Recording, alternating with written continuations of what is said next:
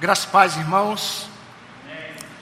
Nós não temos a prática, como muitas igrejas têm, nós não é, é, temos nenhum problema com isso, de ter o culto do dia 31 para o dia 1.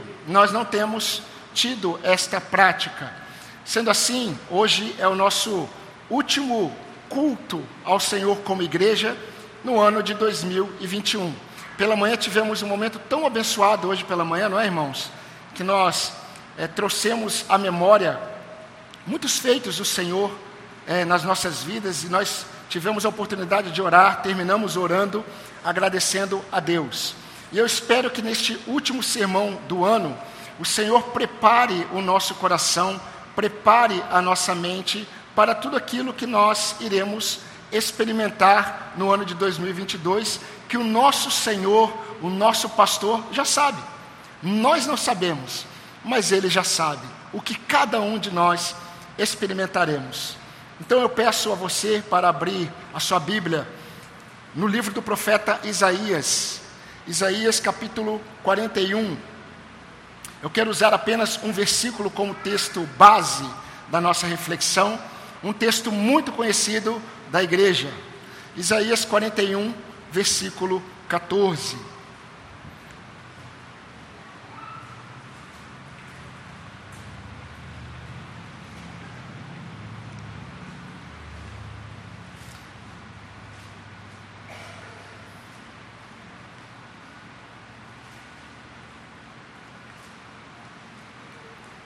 Enquanto eu estiver ouvindo barulho de folhas, eu espero, sem problemas.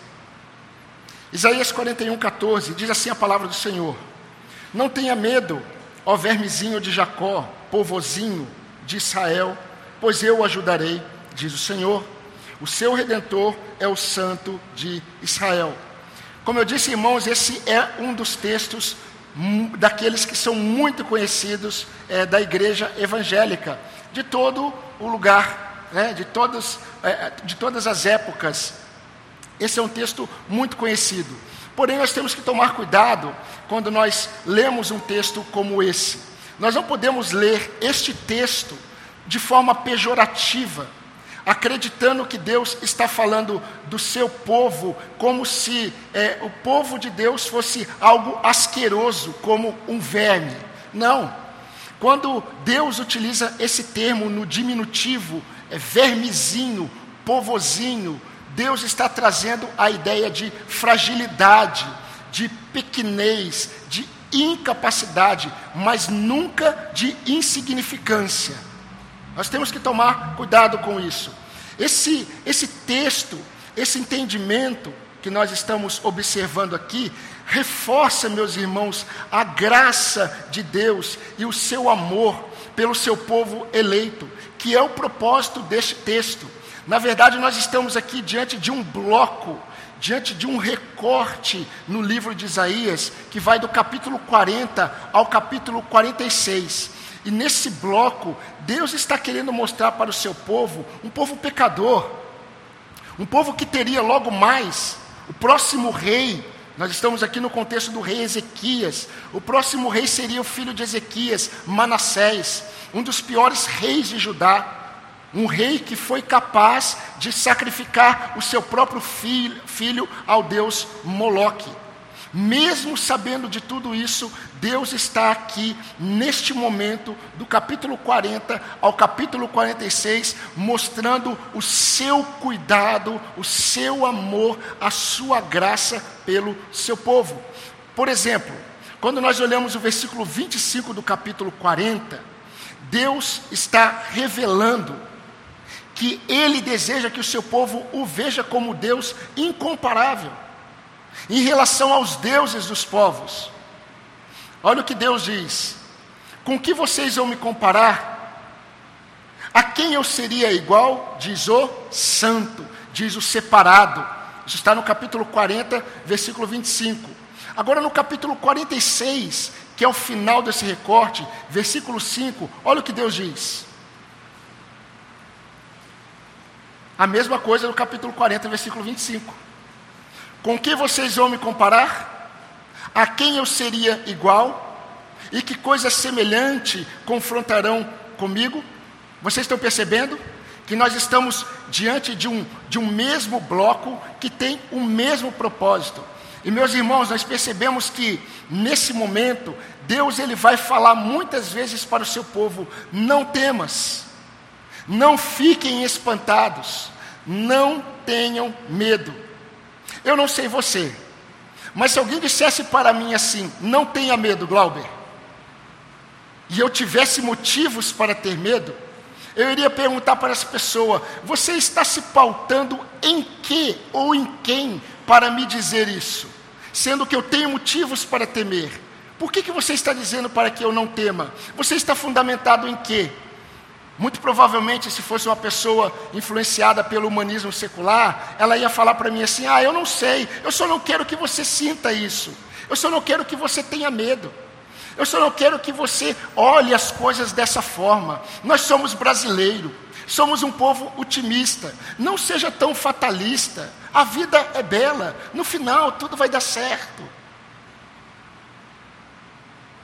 As pessoas, elas tentam passar para as outras aquilo que elas gostam de ouvir, mas nem sempre essas, esses conselhos positivistas, eles estão fundamentados em verdade absoluta, mas estão fundamentados em sentimentos, desejos do coração que nem sempre podem ser sustentados.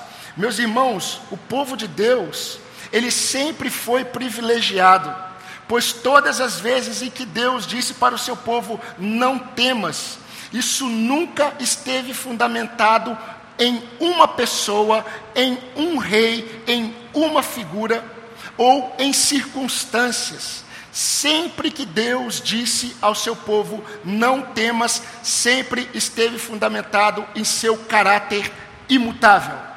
É na imutabilidade de Deus que repousa a nossa segurança. Nós temos um Deus que não falha, nós temos um Deus que não muda, nós temos um Deus que nunca deixa de cumprir as suas promessas.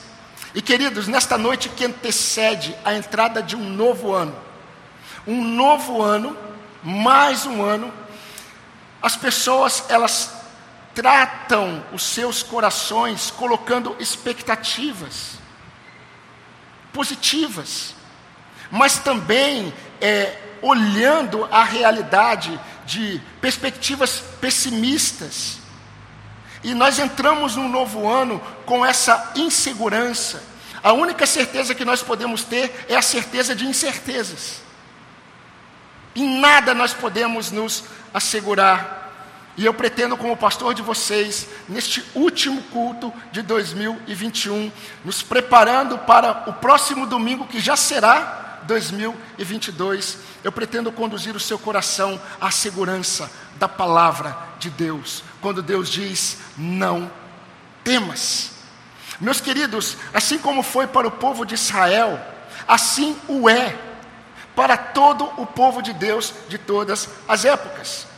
E eu gostaria de expor apenas duas verdades presentes aqui nesse texto, que falam sobre essa advertência de Deus.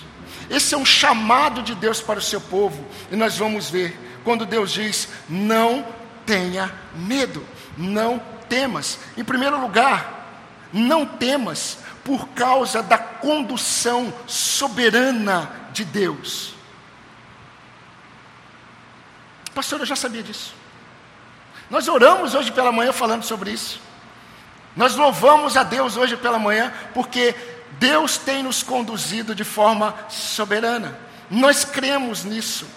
Mas, meus irmãos, nós vamos perceber que, quando Deus mostra essa verdade, Deus deseja que essa verdade ela não esteja apenas flutuando em nossa consciência, mas essa verdade precisa mudar o estado da nossa alma diante de acontecimentos que parecem ser contrários a nós. Nisso está essa verdade dentro desse contexto. Não temas por causa da condução soberana de Deus, mesmo quando os acontecimentos parecerem contrários a nós. Olha o que diz o versículo 8 a 10.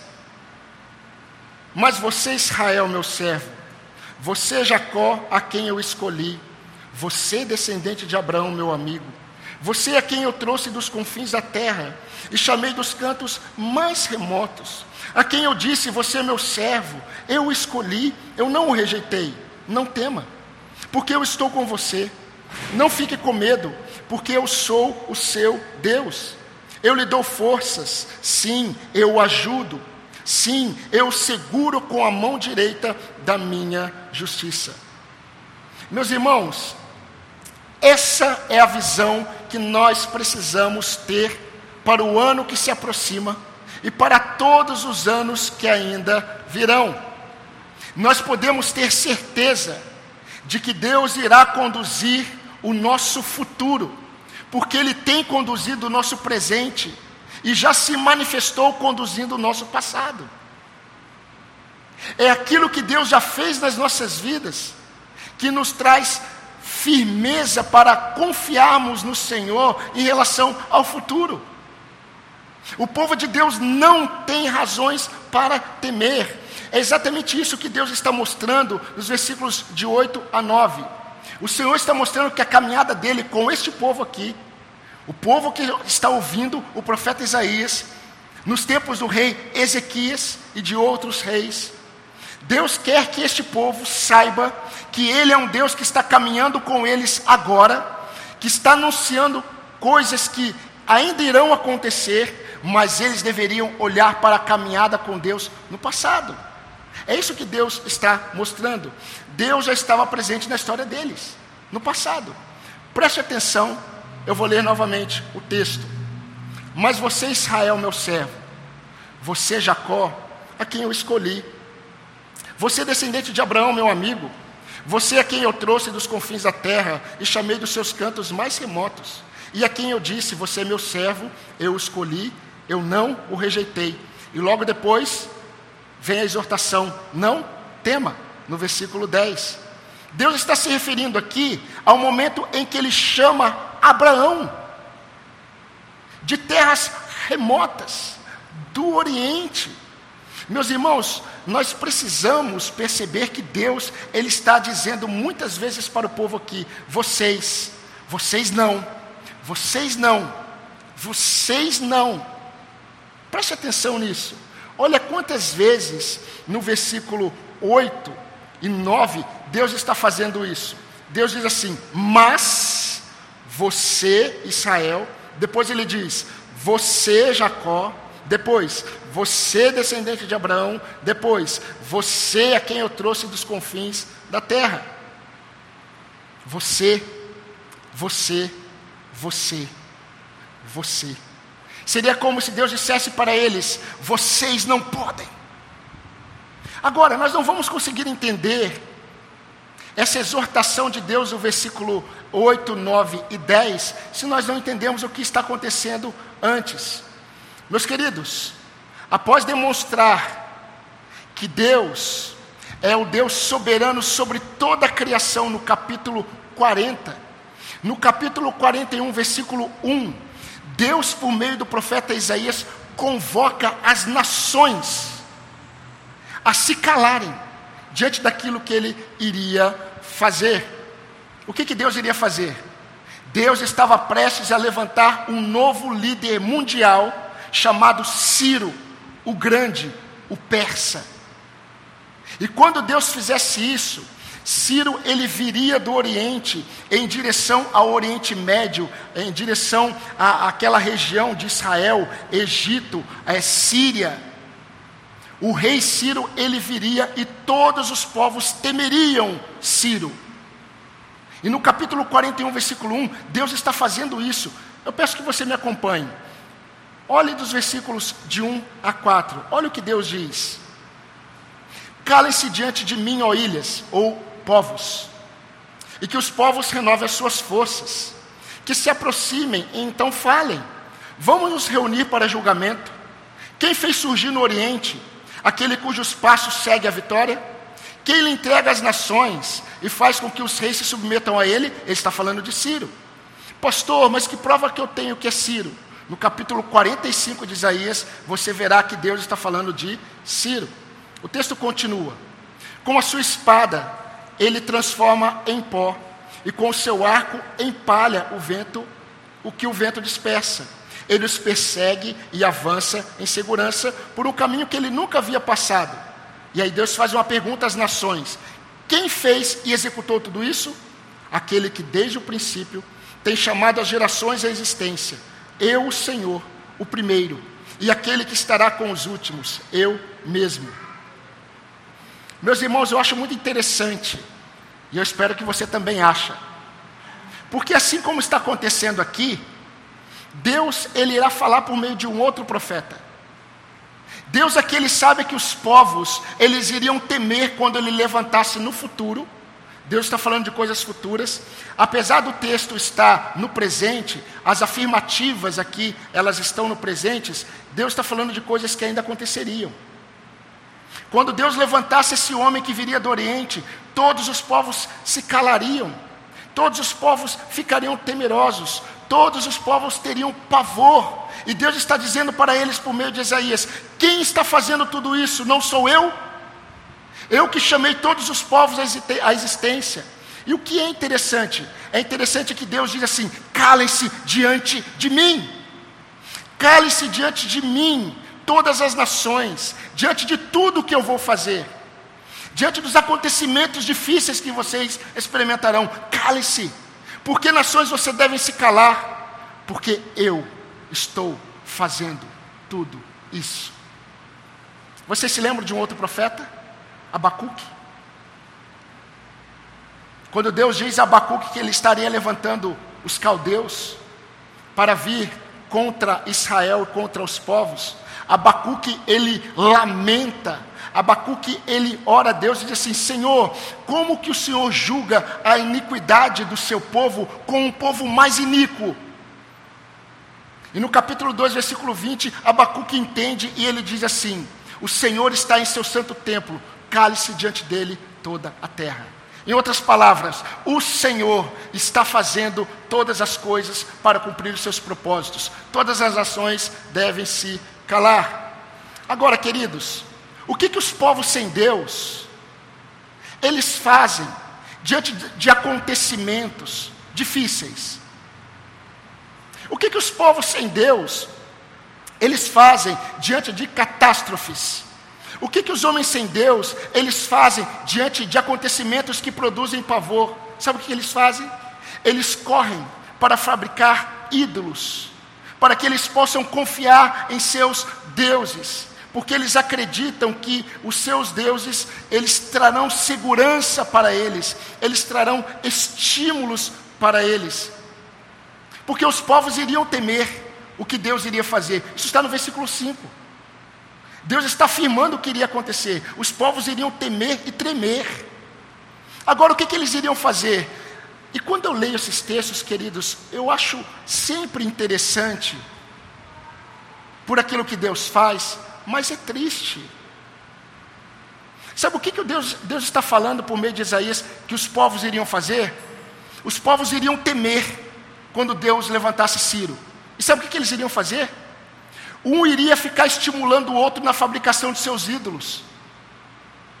Vamos lá, está ficando bonito. Vamos lá, olha, está ficando bonito o seu ídolo.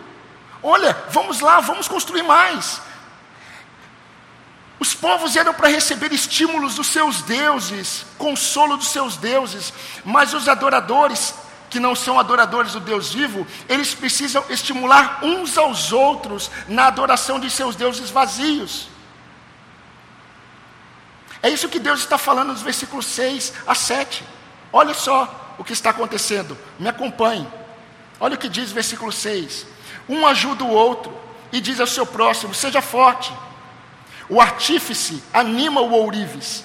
E o que o trabalha com o martelo encoraja o que bate na bigorna, dizendo que a soldagem foi bem feita. Então fixam tudo com pregos para que não oscile. Eles estão criando ídolos.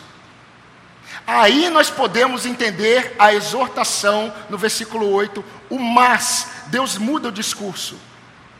No versículo 8, Deus diz assim: Mas você Israel, mas você não. Vocês não podem agir assim. Por que, que Deus faz isso? Meus irmãos, diante de acontecimentos que trazem pavor, que trazem insegurança, que trazem temor, que produzem insegurança, os servos de Deus também temem. O povo de Deus também iria temer quando Ciro fosse levantado. Eles não estariam entendendo o que Deus iria fazer. Ciro era uma ferramenta nas mãos de Deus para julgar todas as nações que se levantaram contra Israel e para libertar o povo de Israel do cativeiro da Babilônia. Deus vai chamar Ciro de meu pastor. Ciro que nunca temeu a Deus. Ciro que foi um homem idólatra. Deus diz: Ciro é o meu servo, o meu pastor, vai pastorear o meu povo. Nações, vocês se espantarão com os acontecimentos que virão, mas meu povo, povozinho, vocês também temerão, porém, vocês não. Vocês não podem. O povo de Deus ficaria apavorado. Mas é diferente o relacionamento dos povos com seus ídolos, e Deus com o seu povo. E Deus diz assim: Mas você que é meu servo, a quem eu escolhi, não temas.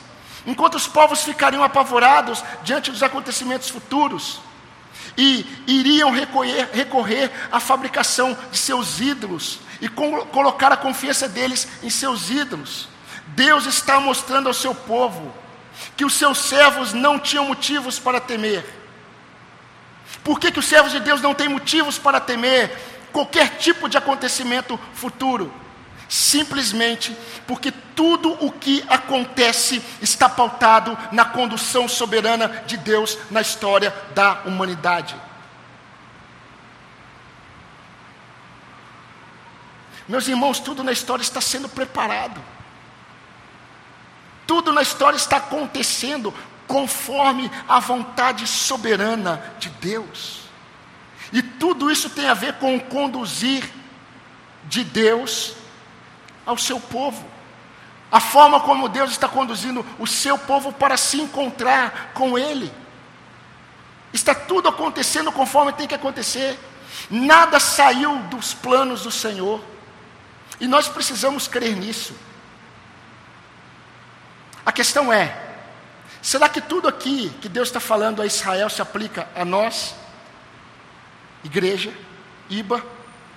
Quando nós olhamos no capítulo 43, versículo 7, e no capítulo 45, 22, nós vamos perceber que Isaías está falando aqui para todos aqueles que temem ao Senhor, inclusive nós é, aqui, aqueles que estavam no futuro. Meus irmãos, eu quero fazer rapidamente algumas aplicações nessa primeira verdade. Aquilo que nós sabemos, aquilo que nós já cremos sobre o nosso Deus, nós sabemos que o nosso Deus, Ele está conduzindo a história de forma soberana, não apenas a história da humanidade, mas a história do seu povo. Não apenas a história do seu povo, mas a história de seus servos.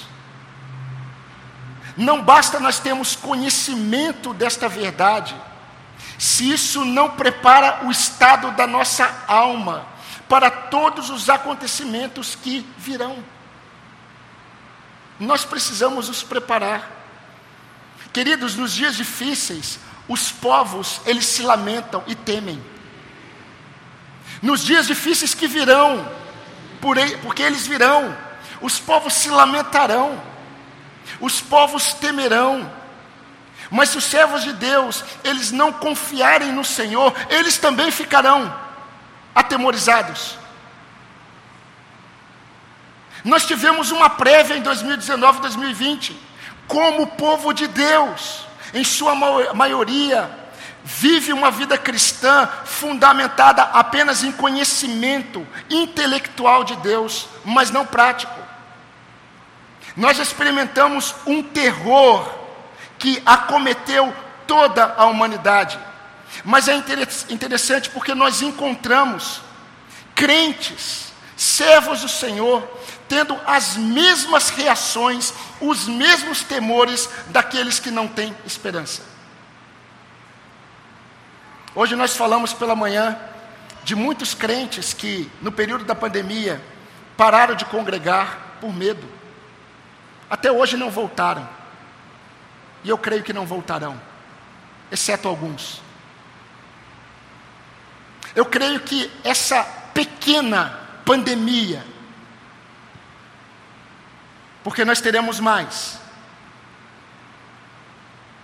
Não confunda princípio de dores com dor. Nós enfrentaremos coisas mais difíceis. Deus só nos deu uma prévia quando Ele chacoalhou a figueira. Muitos crentes que diziam, eu creio num Deus soberano, eles tiveram medo de sair de casa, porque estavam temendo a morte, atemorizados. Atemorizados. Muitos crentes tiveram as mesmas reações desesperadas daqueles que correm para os seus ídolos e não têm segurança, não têm esperança. Entretanto, Assim como Deus falou ao seu povo aqui no passado, Deus nos diz hoje: não temas. Não temas. Mesmo que os acontecimentos pareçam ser contrários a nós, povo de Deus, não tema. Meus queridos, diante dos temores que virão, diante das incertezas que o mundo vai experimentar, diante de qualquer imprevisto que surgir, além de não temer, preste atenção, Deus deseja que nós sejamos testemunhas de que não há Deus igual ao nosso, não há refúgio como o nosso Deus. Deus deseja que não apenas estejamos como os demais que não têm esperança, Deus deseja que sejamos testemunhas de como Ele é um refúgio fiel, Ele é o nosso castelo forte, Ele deseja isso. No capítulo 44, versículo 8, olha o que Deus diz: ainda dentro desse recorte.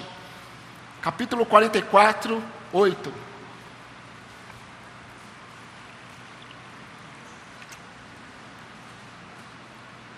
Não fiquem apavorados, não tenham medo. Por acaso eu não revelei e anunciei isso a vocês muito tempo atrás?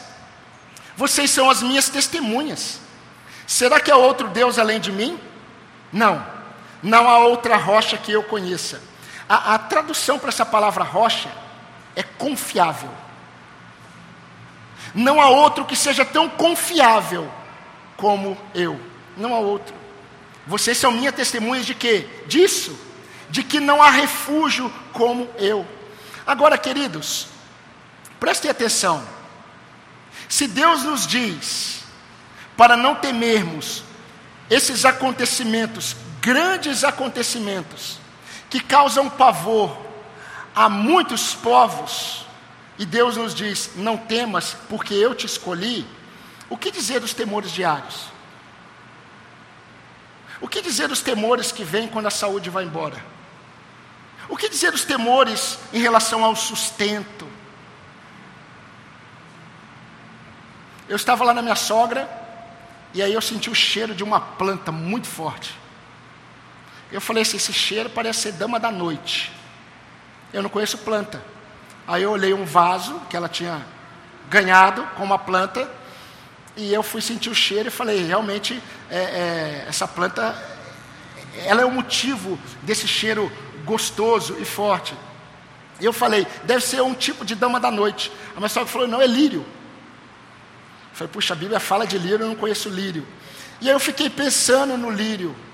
Na hora, eu lembrei de Jesus falando: olhe os lírios dos campos. Que cheiro agradável, que planta bonita. E quando Deus diz, olhe para os lírios, Deus está falando assim: eu não cuido deles. Se Deus diz diante de acontecimentos grandiosos, não temas, quanto mais em relação às situações diárias, a criação dos nossos filhos. Meus irmãos crentes, pais temerosos, Pais tementes a Deus, vocês são responsáveis sim, vocês têm que ser zelosos sim, mas descansem em Deus. Confiem em Deus. Se o Senhor não guardar, em vão vigia as sentinelas. Você pode fazer tudo para preservar o seu filho, se o Senhor não guardar, ele perecerá. Nós tememos em relação às nossas famílias, nós nos preocupamos com amanhã. Meus queridos, a nossa confiança no Senhor não serve para alguns momentos mais difíceis da nossa vida, mas para toda a vida e em todos os seus cenários. Todos eles. O nosso Deus é o mesmo que diz para uma viúva fechar a porta. Nosso Deus é um Deus que faz milagres internos. É o mesmo Deus que diz para uma viúva: fecha a porta e traga os potes.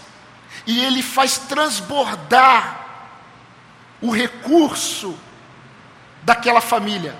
É o mesmo Deus que envia um anjo para desbaratar um exército inteiro da Síria.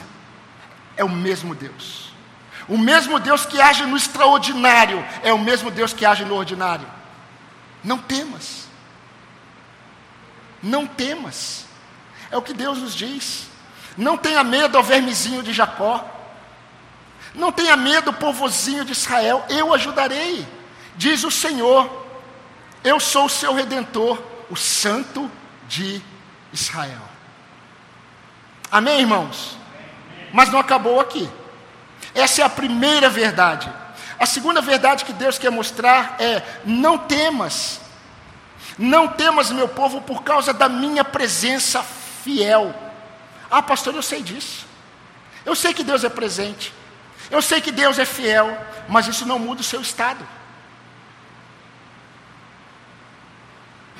Saber, Satanás sabe.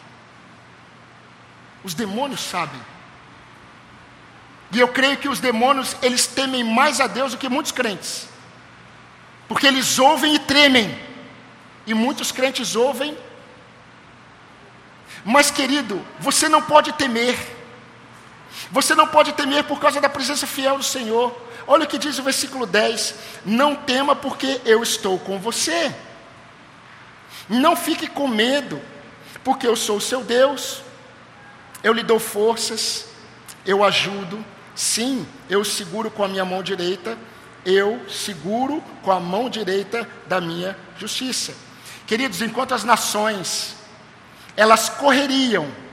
Lembre-se, Isaías está falando de situações que ainda iriam acontecer.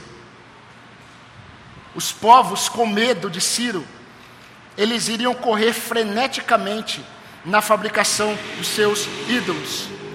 Enquanto isso, Deus olha para Israel e diz assim: Você não, você não, não tenha medo, não tenha medo, porque eu te escolhi, não tenha medo, porque eu sou o seu Deus. Mas preste atenção no que ele diz. Ele diz assim: Não tenha medo, porque eu estou com vocês. Não se desesperem, porque eu sou o seu Deus. Eu acho muito interessante porque,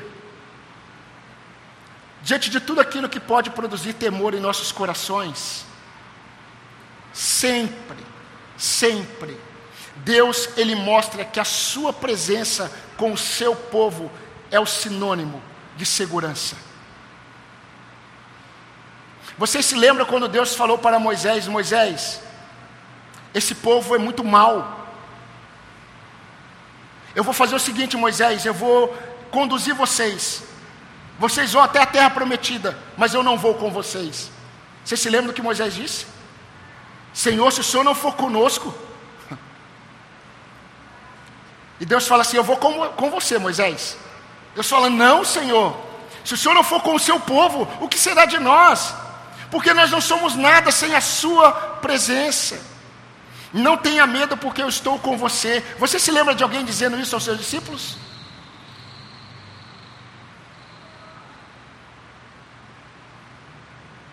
Toda autoridade me foi dada no céu e na terra. Portanto, indo, Façam discípulos de todas as nações, batizando-os em nome do Pai, do Filho e do Espírito Santo, ensinando-os a guardar todas as coisas que eu tenho mandado a vocês. E eis que eu estou convosco todos os dias até a consumação dos séculos. Ufa! É isso. É a certeza da presença do Senhor conosco que nos traz segurança. Mas, queridos, sabe por que é tão maravilhoso? Porque essa promessa da presença fiel do Senhor não é algo abstrato, é experimental. No versículo 10, continuando, Deus diz assim: Eu dou forças a vocês.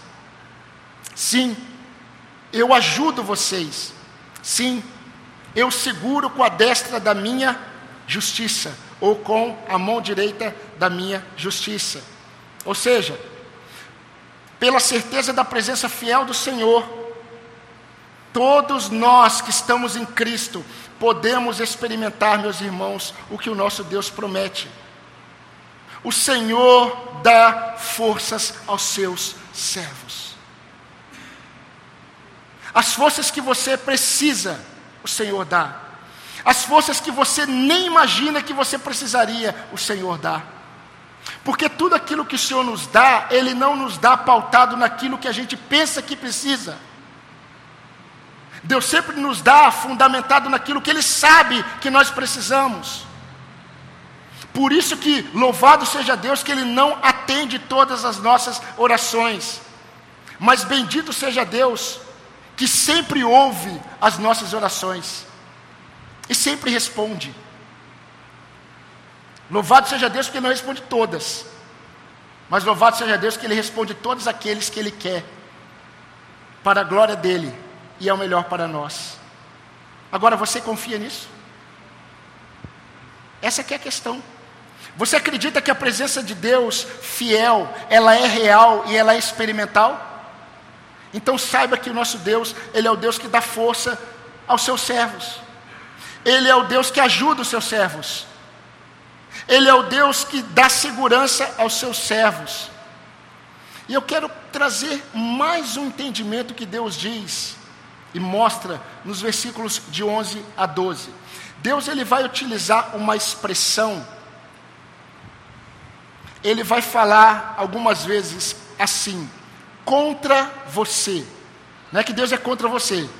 Ele vai utilizar essa expressão contra você. Preste atenção, versículo 11: Eis que serão envergonhados e humilhados todos os que se enfurecem contra você, os que lutam contra você.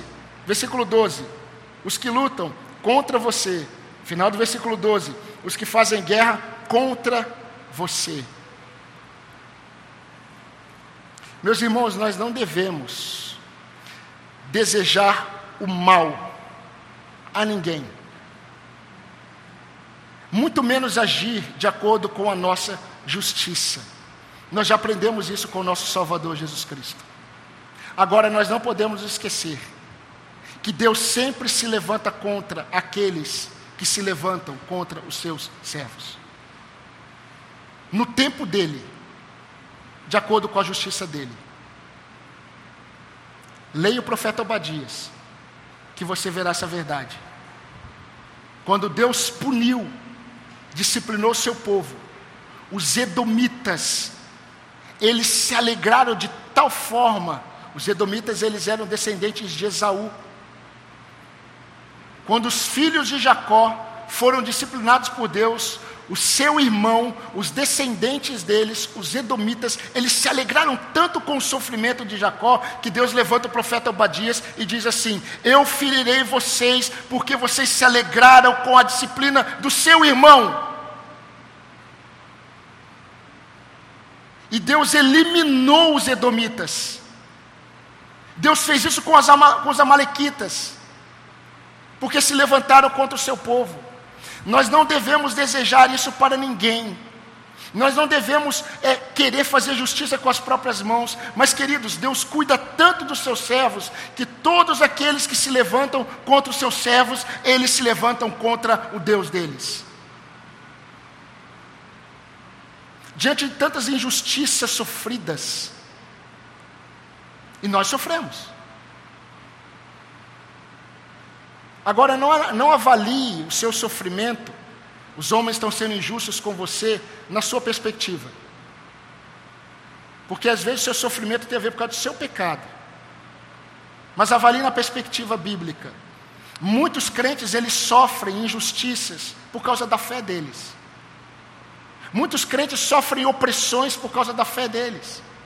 Muitos crentes experimentam pessoas se levantando contra ele, às vezes da própria família, por causa da fé deles. Vocês precisam descansar em Deus, porque Deus ele vê todas essas coisas. Isso está no capítulo 43, 3 a 4.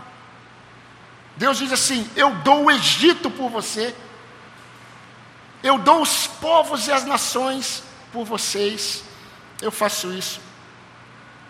Para aqueles que dizem que o Deus do Antigo Testamento é um Deus da lei,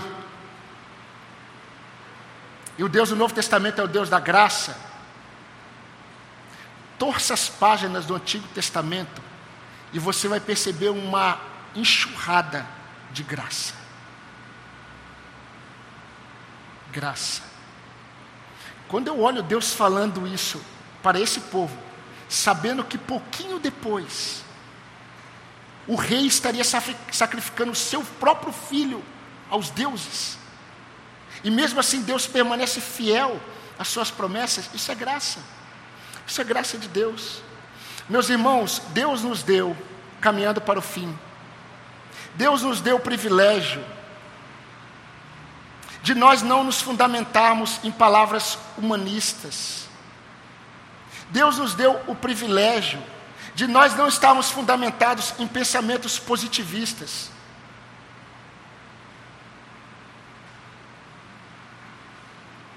Tem gente que cheira incenso em cada palavra que fala. Não porque o incenso seja mal em si, mas é porque a pessoa ela é tão mística que tudo para ela vai tem a ver com os vai ficar bem. Crente. Uma vez estava conversando com a pessoa, eu só falei, daqui a pouco ele vai querer ler minha mão.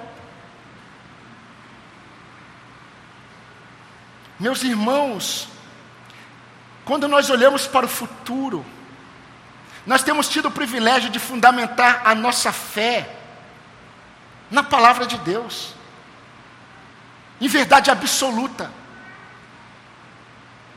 Palavra de Deus, revelação de Deus. Nós temos uma esperança verdadeira, queridos. Nós temos uma esperança verdadeira que dias melhores virão mas dias melhores fundamentados na verdade de Deus, em Suas ricas promessas. Diante de tantas incertezas neste mundo, nós temos muitas certezas que são suficientes para nos tirar de um estado de pavor ou temor. Anotou isso? Diante de muitas certezas,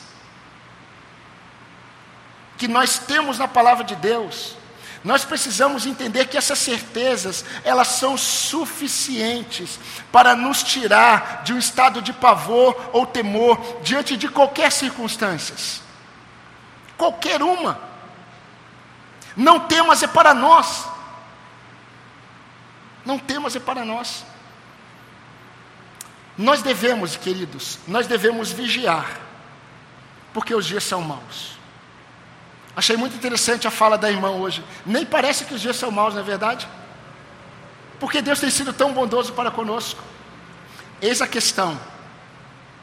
Nós não temos percebido muitas vezes que os dias são maus, porque Deus tem sido misericordioso conosco. E temos experimentado dias bons, não é verdade? Mas os dias são maus. Homens estão sendo destruídos por causa do pecado. Crianças estão sendo assassinadas neste momento mulheres violentadas, homens cruelmente, é, cruelmente é, machucados, pessoas enganando, cresce a injustiça. Não confie que um político vai mudar a história do seu país. Não seja tão humanista.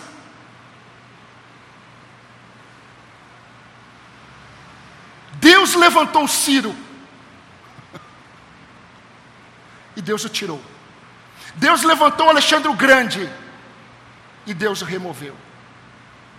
O maior vencedor do mundo morreu pela picada de um mosquito.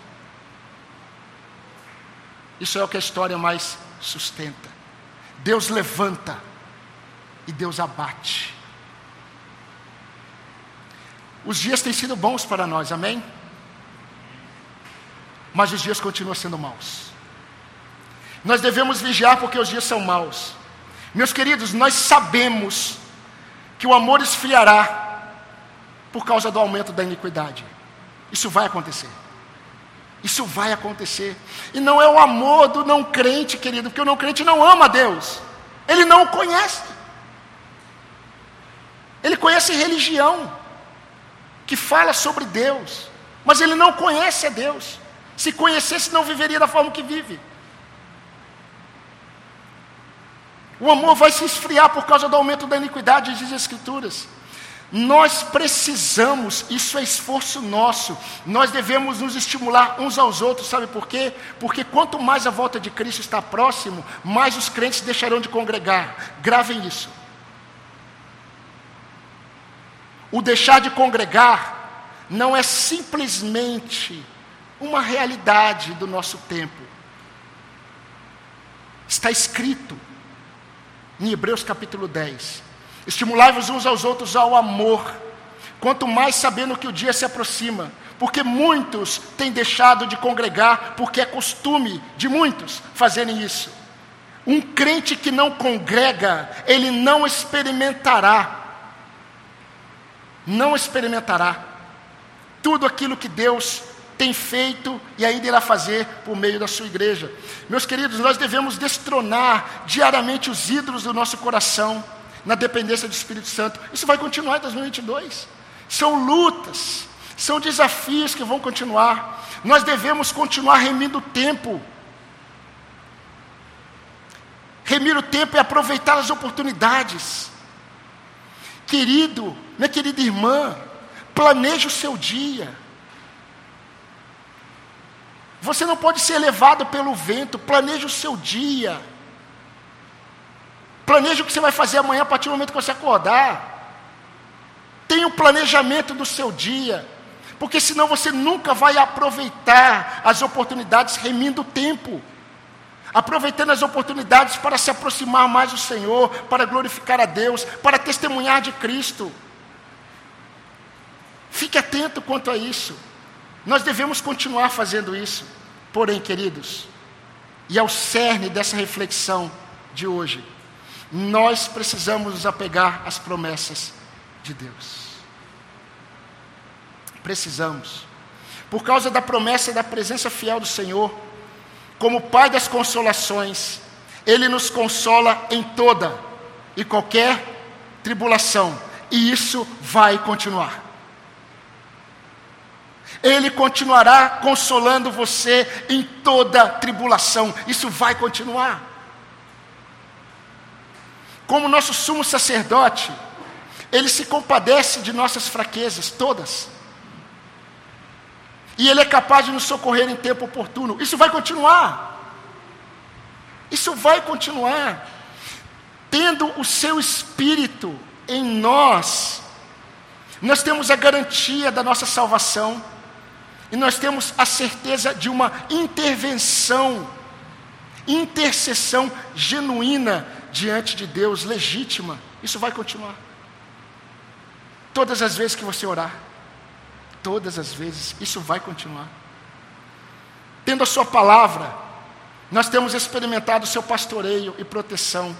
Aqueles que não tiveram oportunidade de vir de manhã, perderam a oportunidade de ouvir os irmãos dando graças por tantas coisas, tantos feitos do Senhor, por causa da Sua palavra fiel. Deus tem nos dado a Sua palavra, Deus tem nos protegido, Deus tem nos pastoreado pela Sua palavra, e eu espero que isso continue até a volta de Cristo, mas eu creio que isso vai continuar para 2022, amém, irmãos?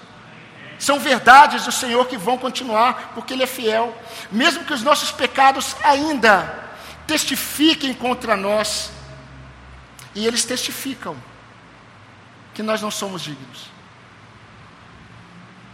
Os nossos pecados, eles testificam que nós não somos dignos. Isso vai continuar acontecendo. Mas mesmo que isso aconteça, por ser Ele quem é, e por ter feito o que fez por nós em Cristo, nós continuaremos marchando em triunfo. Amém, irmãos? Em Cristo, Ele é a nossa bandeira, Ele é o nosso Javé si.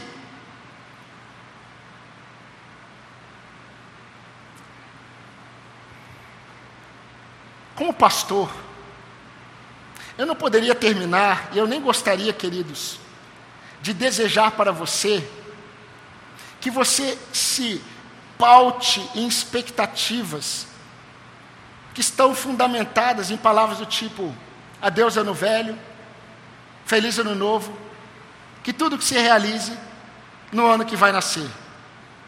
E eu paro aqui e você continua. Muito dinheiro no bolso, saúde para dar e vender. Que vazio. Quantas vezes eu, sendo crente,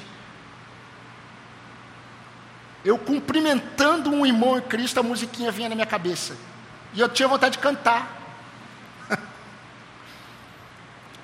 Muita paz, saúde, alegria. Quando eu vejo crente falando assim para outro crente, paz, alegria, muita alegria, muita saúde, está vazio. Vazio de escritura. Está vazio de conhecimento do Senhor. Porque não, talvez em 2022 não tenha muito dinheiro no bolso. E nem saúde para dar e vender. Tem só para você. E olha lá. Eu que eu diga. Mas nós não precisamos disso. Para estarmos seguros no Senhor. Eu não gostaria que você se pautasse em felicitações vazias de verdade absoluta. No capítulo 42, 6 e 8, e eu quero caminhar para o fim. Olha o que Deus diz ao povo. Isaías 42, 6 a 8. Eu, Senhor, chamei você em justiça, e o tomarei pela mão, o guardarei, e farei de você mediador da aliança com o povo e luz para os gentios. Percebe que ele já está falando de uma pessoa aqui? Para abrir os olhos dos cegos, para tirar da prisão os cativos e do cárcere os que jazem em trevas. Isaías está falando de quem aqui? Do nosso Senhor. Eu sou o Senhor, este é o meu nome. Não darei a mais ninguém a minha glória, nem a minha honra, as imagens de escultura Vimos domingo passado Simeão com Jesus, o bebê nos braços, e ele cantou parte dessa profecia. Isso significa, queridos, que nós que fomos alcançados por Jesus, nós temos todas e todas as fiéis promessas do Senhor sobre nós. Não é confortador ouvir do Deus Criador de todas as coisas, sustentador de todas as coisas, dizer para nós o que Salomão escreveu em Provérbios 3, 25, 26, para aqueles que andam no temor do Senhor, para aqueles que guardam a sabedoria, Deus diz que Ele não temerá o pavor repentino. Não temerá o pavor repentino. Não temerá desgraças dos ímpios quando vier porque o Senhor será a sua segurança e Ele não deixará que os seus pés sejam presos. Nunca nos esqueçamos, meus irmãos, o nosso Deus ama abençoar os seus filhos. Ama. Ele é galardoador daqueles que o buscam. E como disse Davi, Senhor, na tua presença há delícias perpetuamente. Na tua presença há delícias perpetuamente. Não temas, ó vermezinho de Jacó, povozinho de Israel, pois eu o ajudarei, diz o Senhor, o seu redentor é o Santo de Israel. Isaías 41, 14. Que Deus nos abençoe neste novo ano que irá se iniciar e que Deus nos preserve confiantes nele. Amém, irmãos? Amém. Vamos nos colocar em pé.